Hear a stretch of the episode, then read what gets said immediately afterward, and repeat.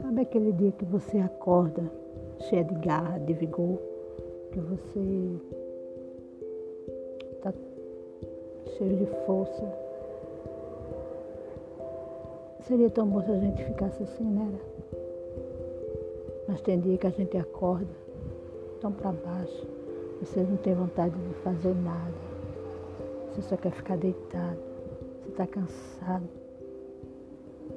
Mas Deus, Ele te levanta, sabe? Quando é que Deus levanta? Quando a gente se dispõe a buscá-lo, quando a gente se dispõe a ouvi-lo, aí a gente vai ter sim esses momentos de altos e baixos, mas a gente vai estar sempre levantando, porque